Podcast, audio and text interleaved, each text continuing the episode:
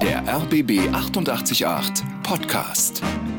100% Promi. Ich freue mich auch. Ken Duken klingt ja wie so ein Künstlername, ist aber keiner. Ist mein echter Name, ja. Und wie ging dir das früher in der Schule, so in Zeiten von Barbie und Ken? Ich bin in Garmisch-Partenkirchen groß geworden und äh, da passte der Name auf keinen Fall rein. Hm.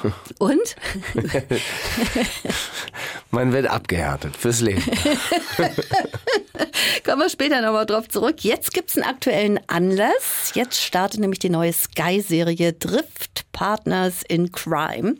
Und du spielst eine der Hauptrollen. Erzähl uns erstmal was über die Story. Also Drift ist eine klassische ähm, Actionserie und glaube ich, so ein Ping-Pong-Spiel zwischen Brüderdrama von zwei sehr ungleichen Brüdern und äh, Buddy-Komödie.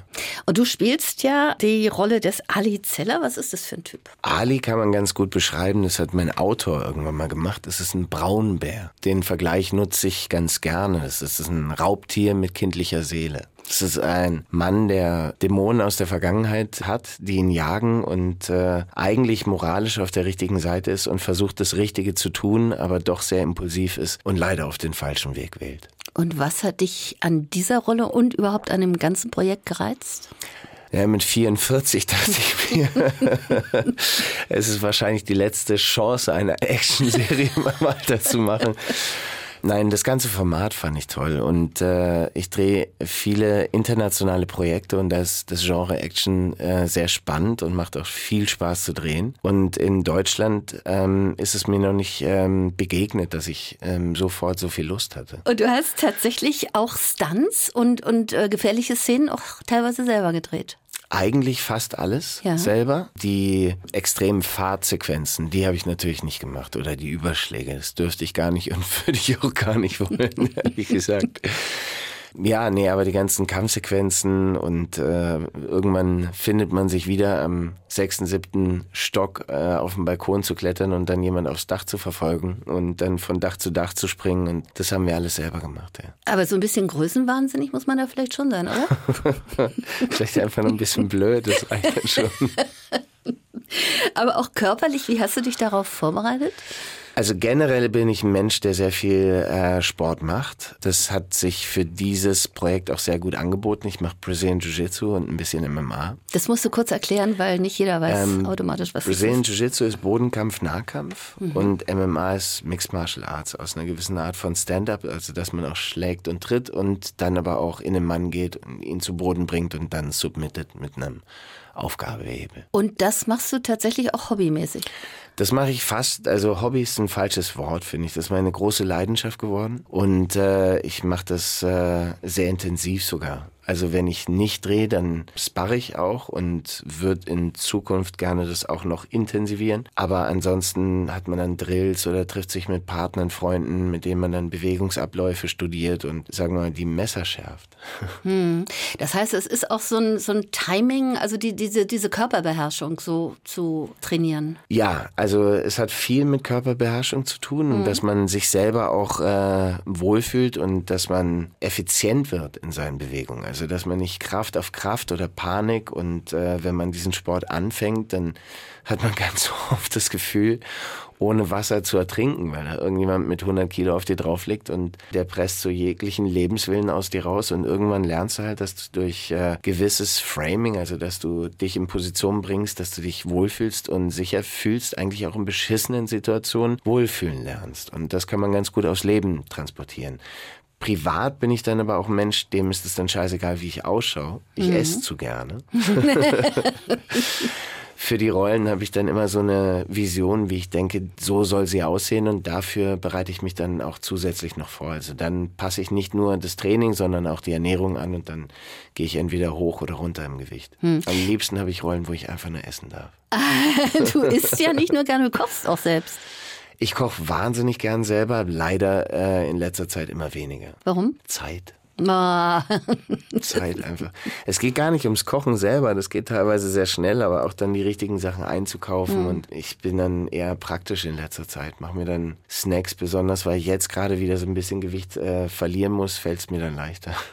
Lass uns auch mal bei der Serie bleiben. Du warst ja da schon sehr früh äh, auch involviert. Ja, ich hatte äh, sehr früh das Gespräch mit dem Regisseur Tim Trachte und wir hatten eigentlich nur so ein Gespräch vor 30 Minuten. Lass uns treffen und äh, darüber sprechen und dann wurden daraus dreieinhalb, vier Stunden. Und äh, wir haben über Gott, über die Welt gesprochen, über die Vision, die wir gemeinsam äh, hatten und gesehen haben, dass wir da viele Gemeinsamheit, äh, Gemeinsamkeiten hatten, wo wir hinwollen mit dem Projekt. Und äh, dann hatte ich äh, ein weiteres Gespräch mit dem Produzenten Heiko Schmidt und dann war eigentlich klar, dass äh, wir mit dieser Serie eigentlich etwas machen können, was es so vielleicht in Deutschland noch nicht gegeben hat. Inwiefern? Wir haben ja ziemlich auch erfolgreiche Action-Formate, die aber dann sehr auf die Action fokussiert sind mhm. und auch äh, teilweise die Geschichte das macht, was äh, die Geschichte machen muss und die Charaktere erst recht, damit diese Action passieren kann.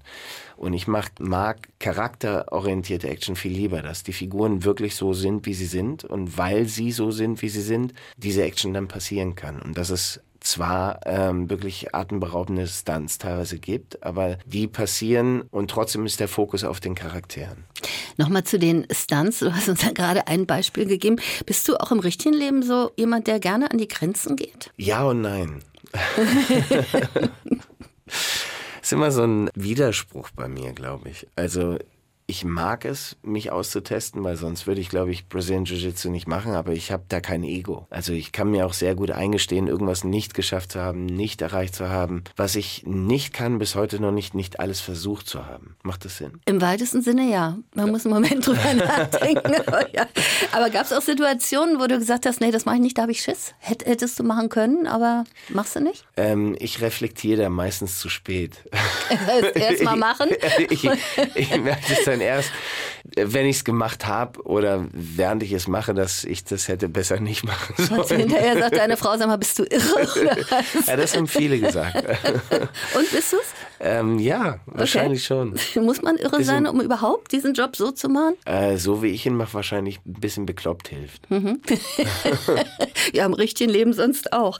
Ja, wart ja an ganz verschiedenen Drehorten, also von Bayern, Alpen bis nach Griechenland. Ähm, erzähl uns darüber, was das sind ja auch unterschiedliche Gegebenheiten. Also der Schauwert der Serie ist natürlich extrem hoch, dass man irgendwo in den schneebedeckten äh, Alpen ist und dann irgendwo äh, wieder in Griechenland am Meer mehr. Und komischerweise hat das wiederum auch sehr gut für die Geschichte und für die Charaktere gepasst. Und es macht natürlich sehr viel Spaß. Aber es waren schon sehr intensive acht Monate. Also wenn man, ich war noch nie acht Monate in einem Projekt und äh, das ist dann schon so, dass so eine Rolle einen dann wirklich einnimmt für einen langen Zeitraum. Mhm. Und wie stellt man sich das dann so am Rande der Dreharbeiten vor? Dann wird ja immer viel von wie eine Art Familie gesprochen, dass man dann hinterher noch zusammensitzt mit den Kollegen oder zieht man sich gerade in so einem Fall dann doch zurück ins Zimmer und, und ja, braucht die Zeit? Um ganz ehrlich zu sein, es gab bei diesem Dreh für mich ganz wenig Zeit äh, neben dem Dreh, weil ich wirklich, wenn ich gedreht habe, war ich am Set und hatte auch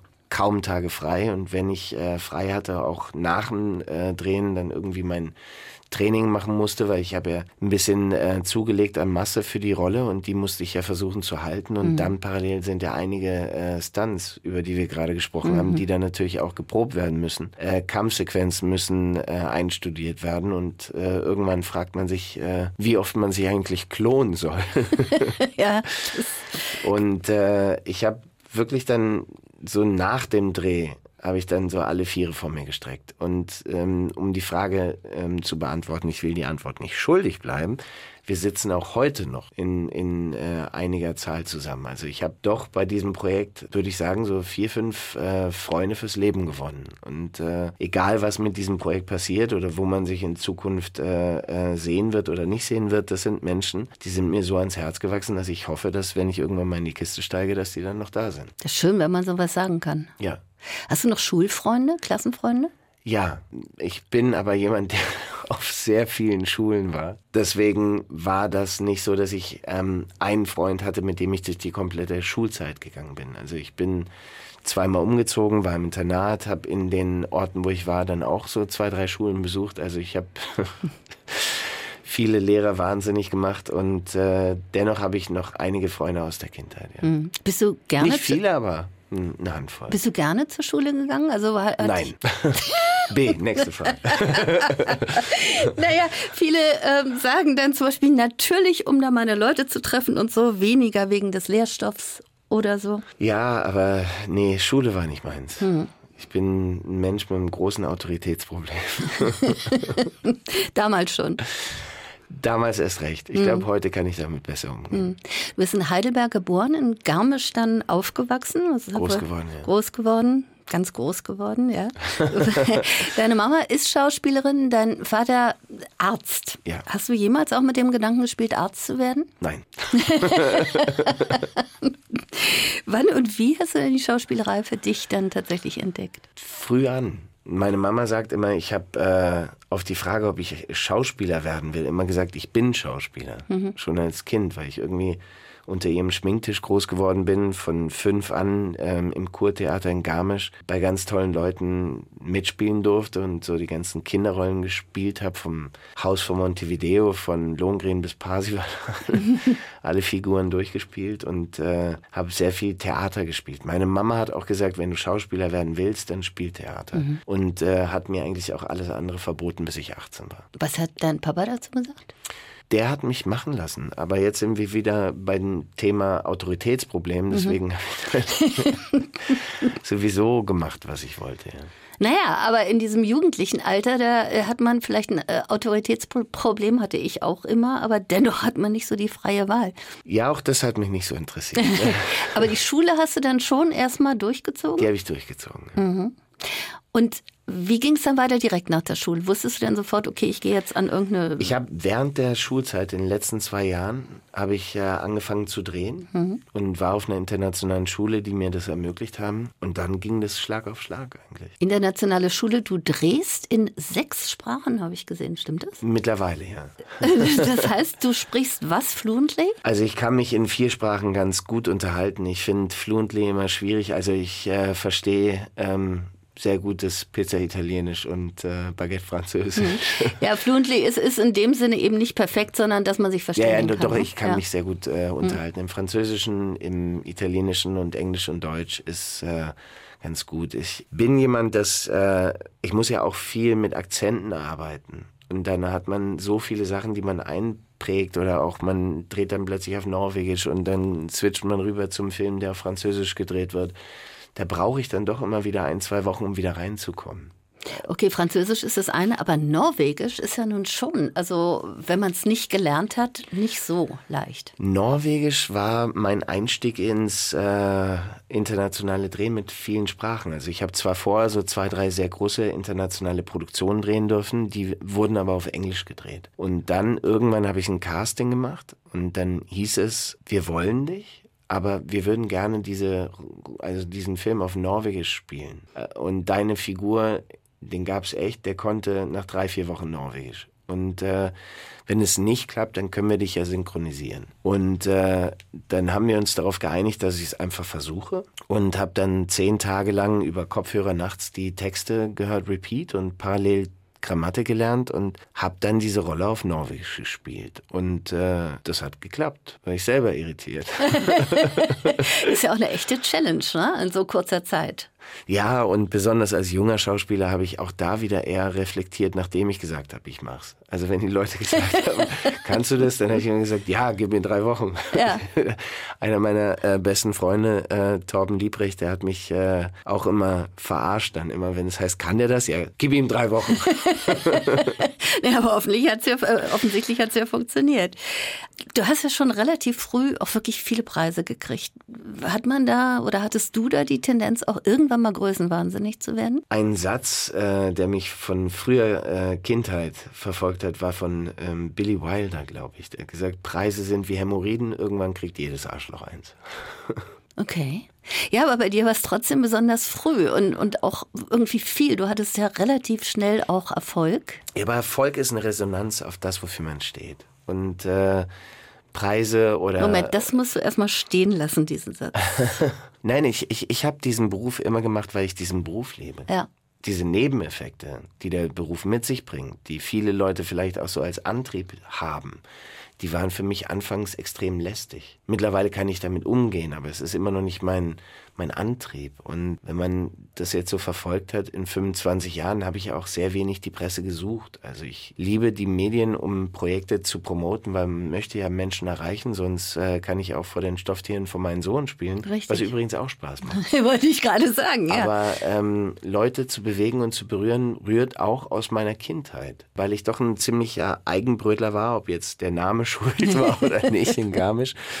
Aber ich habe mich da oft sehr äh, anders gefühlt. Also ich habe anders getickt und äh, hatte andere Interesse, äh, Interessen und äh, Wünsche für mein Leben und meine Ziele. Und äh, die Menschen, die ich so wirklich als Kindheit, so als Freunde, als, als Idole gesehen habe, waren meistens Figuren auf der Leinwand. Und dann habe ich mich, wenn Filme rauskamen in Garmisch durch die Kaserne, wir hatten ja eine amerikanische äh, Kaserne in, in Garmisch, deswegen hatte das eine Kino teilweise die Filme sechs Monate vor allen anderen auf Englisch. Mhm.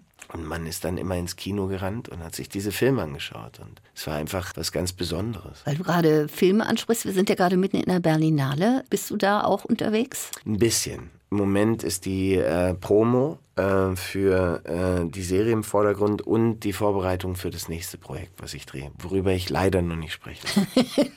ja, dann sprechen wir noch mal ein bisschen über den Menschen als solchen. Wir haben schon gesagt, du kochst gerne, hast aber jetzt äh, wenig Zeit, machst viel Sport.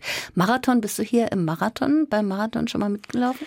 Ich bin in Berlin dreimal den Halbmarathon gelaufen mhm. und den echten Marathon, glaube ich, dreimal in Hamburg. Aber ähm, laufen tue ich nicht mehr so intensiv wie früher. Das äh, war so der Einstieg wieder in meine Sportzeit, weil ich in der Jugend sehr viel Sport gemacht habe und dann hatte ich so eine Phase, wo ich gedacht habe, äh, es reicht doch äh, zu rauchen und äh, Weingläser zu halten. ist auch Bewegung. Äh, und irgendwann, ähm, ich weiß nicht, was mich da geritten hat, bin ich wie Forrest Gump. Einfach vor die Tür und bin gelaufen. Und äh, meine Frau hat sich dann auch irgendwie immer beömmelt, wenn Freunde gefragt haben, wo bin ich, weil ich sie einfach gesagt hat, okay, Ken ist wieder zwei, drei Stunden laufen. Also ich bin aus dem Nichts losgelaufen und wirklich dann jeden Tag äh, natürlich dann mal einen Tag Pause, äh, Regeneration eingestreut, aber ich bin, also ich habe irgendwas Meditatives plötzlich am Laufen gehabt. Und äh, über das Laufen bin ich dann in das äh, funktionelle Training reingegangen, dann Kraftsport, explosive Sachen und so hat sich das dann entwickelt. Und mittlerweile ist Laufen einfach für mich, wenn ich nicht weiß, was ich machen soll und irgendwie mich bewegen will, dann laufe ich. Und wenn du dich auf deine Rollen und die Charaktere vorbereitest, bist du dann auch immer in Bewegung? Also machst du das, weiß ich nicht, im Park oder beim Laufen oder setzt du dich dann beim Spazierengehen? Mhm. Also besonders mit dem Hund um den See liebe ich es, äh, Texte für mich einfach zu wiederholen. Rollenarbeit, die die jetzt eher so äh, kopflastig ist, das mache ich auch sehr gern beim Spazierengehen. Dann sprichst du aber nicht laut vor dich hin. Kann auch passieren. Mhm. also, Fluchender so um, Idiot mit schwarzem Hund bei euch genau, in Berlin um den See entgegenkommt, das ist nicht so was? gemeint. Genau. das sagen sie alle. ja. Da gab es Situationen, äh, gab es Situationen auch. Also, Nee, das, ähm, Wir sind hatte, doch unter uns. Ich hatte Rollen gespielt, äh, auch im äh, Zweite Weltkriegsrollen und äh, da gibt's ja auch diese Schlagwörter, die ich jetzt ungern im Radio so sagen hm. würde, aber das fällt einem echt schwer sowas zu sagen. Und äh, als ich die Rolle angefangen habe, es war eine meiner ersten internationalen Rollen, hat meine Mutter zu mir gesagt, ähm, wir haben furchtbar gestritten über Rollen, ähm, du machst es falsch. Und dann sage ich, wieso? Und dann sagt sie, du spielst 70 Jahre Meinungsprägung. Und das, was wir heutzutage wissen und reflektiert haben, viele von den Menschen waren ja total brainwashed und total überzeugt, sie sind die Guten und sie machen das Richtige. Was ja noch perfider ist und eigentlich zeigt, wie schlimm ähm, das eigentlich war. Und äh, dann hat sie zu mir gesagt, es hilft, diese Sachen einfach auch mal zu repetieren. Also immer wieder zu wiederholen und laut mhm. zu sagen. Und ich bin gerade in eine neue Wohnung eingezogen und brüllte da äh, irgendwelche äh, Parolen. Äh, Parolen. Und äh, mein Nachbar, der mich nicht kannte und nicht wusste, was mein Job war, dachte, who the fuck ist da gerade eingezogen? Oh Gott. Und er ist dann immer so mit Kopf nach unten und Blick total böse an mir vorbeigelaufen, bis ich gecheckt habe, oh fuck, der hört mich die ganze Zeit. Und dann habe ich das irgendwann aufgeklärt und dann war große Erleichterung. Aber Ja. der dachte wirklich, da ist äh, was ganz Schlimmes neben ihn eingezogen. Was muss eine Rolle haben, dass sie dich packt, dass du sofort sagst, ja, die will ich machen? Wahrscheinlich irgendwas, was ich vorher noch nicht hatte. Also ich versuche immer eine Rolle äh, zu finden, die mich aufs Glatteis bewegt. Dass ich irgendwie das Gefühl habe, ich kann mich fordern, challengen. Da haben wir es wieder, die Grenzen. Genau. Und äh, es würde mich langweilen, immer das Gleiche zu machen. Deswegen habe ich früher auch ungern Serien gespielt. Also ich habe die ersten 16, 17 Jahre, glaube ich, keine Serie gespielt, weil ich wollte nicht immer wieder in die gleiche Rolle. Jetzt heutzutage durch die horizontale Erzählweise hat man eigentlich die Möglichkeit von A nach B mit einer Figur zu gehen, was fast unmöglich ist im Film. Also die hat Veränderungen und da gibt so ein Wort, was ich nicht finde. Ja, ich benutze jetzt einfach meine Entwicklung. Also dass man eine Figur dahin entwickelt, wo man sie, wenn man sie kennenlernt in den ersten Folgen, niemals glauben würde, dass sie dahin kommt. Und dann wird es auch wieder spannend, weil obwohl es die gleiche Figur ist, spielt man nicht immer das Gleiche. Und wenn du so ein Drehbuch zugeschickt bekommst, bist du dann so ein Bauchmensch, wo, wo du sofort weißt, das ist es? Oder musst du erstmal drüber schlafen, nachdenken? Meistens Bauch. Meistens weiß ich es instinktiv. Und wenn es nicht so ist, ja, dann, dann gibt es für mich zwei Möglichkeiten. Das eine ist so dieses Reflektierende, dass man überlegt, warum stört einen das? Warum? Vielleicht ist es doch nicht äh, so unspannend. Oder man so ein ähm, wieder zurück zum Bauchgefühl geht, dass man aufhört, das Bauchgefühl zu reflektieren und zu äh, rationalisieren. Also dass man versucht, beiden Impulsen parallel zu form, äh, vor, ähm, Folgen. folgen. und nicht ähm, die zusammenbringen zu müssen. Bist du ein Perfektionist? Manchmal. Heißt? Manchmal, ja. Also ich habe diesen Drang, dass ich äh, perfektionistisch äh, bin, das mich auch sicher oft hindert, wobei ich auch natürlich immer mehr reflektiere, besonders durch die Erziehung von meinem eigenen Sohn, dass man besonders seine Generation nicht zwingt, immer perfekt sein zu müssen, sondern erlaubt Fehler zu machen. Wenn nicht jetzt, wann dann? Und was ich vorhin gemeint habe, ist darum wieder deswegen manchmal, ein Perfektionist ist ja irgendwann auch verbittert, wenn er irgendwas eigentlich nicht Erreichbares nicht erreicht. Also kommt er aus der Verbitterung nicht mehr raus. Auf der anderen Seite komme ich damit klar, was in Anführungsstriche, was ist schon perfekt, äh, nicht erreicht zu haben, aber wie gesagt, nicht alles versucht zu haben, stresst mich. Und wenn ich das Gefühl habe, ich habe alles gemacht, was ich machen konnte, damit ich das Beste geben konnte, dann bin ich damit zufrieden. Das heißt noch lange nicht, dass ich das nächste Mal nicht mehr versuchen würde, wenn ich mehr geben kann. Weil du deinen Sohn jetzt schon ein paar Mal erwähnt hast, welche Werte willst du ihm mitgeben? Ich glaube, ich will ihm keine wirklich großartig mitgeben, sondern vorleben. Ja, was lebst du ihm vor? Viele Dinge, über die ich so nicht sprechen möchte wahrscheinlich. Aber ganz klassische Sachen, bei sich selbst zu bleiben, niemand so zu behandeln, wie man selber nicht behandelt werden will. Also wirklich so ganz simple, einfache Dinge. Aber aus diesen Dingen kann man ganz viel ja, mitnehmen. Also ich kann nicht zu meinem Sohn sagen, man sagt bitte und danke und jetzt gib her den Scheiß. Sondern wenn ich will, dass er was macht, dann ist die größte Form des Mitgebens von Werten, diese Werte dann auch vorzuleben. Nur so funktioniert's. Also ich glaube, dass Kinderaugen besser sind als Kinderohren. Thema Fußball, spielt das eine Rolle? Also ich bin totaler Fußballfan. Und äh, mein Sohn ist sporadisch Fußballfan. Wie alt ist er? 13. Spielt aber eher Tennis. Und, äh, Das heißt, wir sind ja schon bei der leichten Pubertät. Was heißt leicht? Nein, wir, wir haben ein tolles Verhältnis. Und ich glaube, jetzt irgendwann in dem Alter, wenn die Kinder dann so kleine erwachsene Menschen werden oder denken es zu sein, geht es in erster Linie, glaube ich, darum, dass man die Kinder nicht erdrückt mit irgendwelchen Ratschlägen, sondern dass man andockt und ihnen ermöglicht, sich äh, abzulegen, wenn sie es brauchen. Und natürlich gibt es bestimmte Dinge, über die man klare Regeln setzt, aber da hilft natürlich auch das äh, Grundgesetz. Ne? Das stimmt. äh, brauche ich mich gar nicht so in den Vordergrund stellen und sagen, ich will, dass du das machst, sondern wenn man das und das macht, dann kommen die und die Konsequenzen. Und ähm, das ist aber auch schön, dass selber in der internationalen Schule und da arbeiten die sehr viel mit äh, rationalem Denken. Also dass man sich mit den Konsequenzen auseinandersetzt und versucht auch gegebene Wahrheiten zu hinterfragen. Und das ist vielleicht auch ein Wert, den ich mitgebe. Alles selbst, was ich sage, auch zu hinterfragen.